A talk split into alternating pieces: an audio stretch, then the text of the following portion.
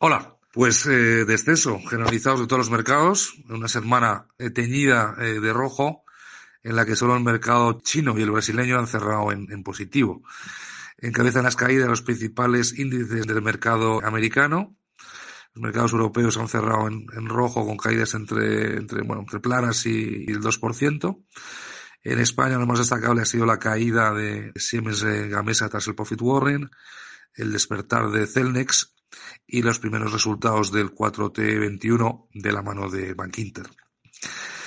Desde el punto de vista macro, pues hemos tenido datos de China importantes eh, toda vez que ha llevado al Banco de China a recortar sus tipos de interés, eh, reflejo del compromiso de evitar una excesiva desaceleración.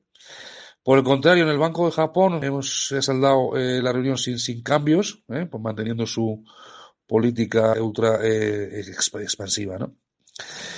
Eh, de cara a la próxima semana, lo más relevante, eh, la FED. Eh, habrá que realmente poder interpretar si realmente el mercado está siendo demasiado agresivo al descontar una primera subida de tipos, incluso para el mes de marzo o no. También seguiremos con la, con la batería de resultados empresariales, tanto en el mercado europeo como en el mercado americano. ¿no? En el mercado americano hemos visto cómo el mercado está siendo muy, muy sensible a las cifras reportadas. ¿no?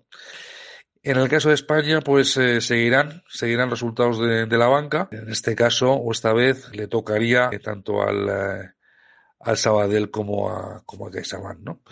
Con lo cual, pues bueno, semana con bastantes referencias también a nivel, a nivel europeo, eh, con datos en el mercado alemán, de la encuesta IFO, y también datos de, de, de crecimiento en el, del mercado europeo. ¿no?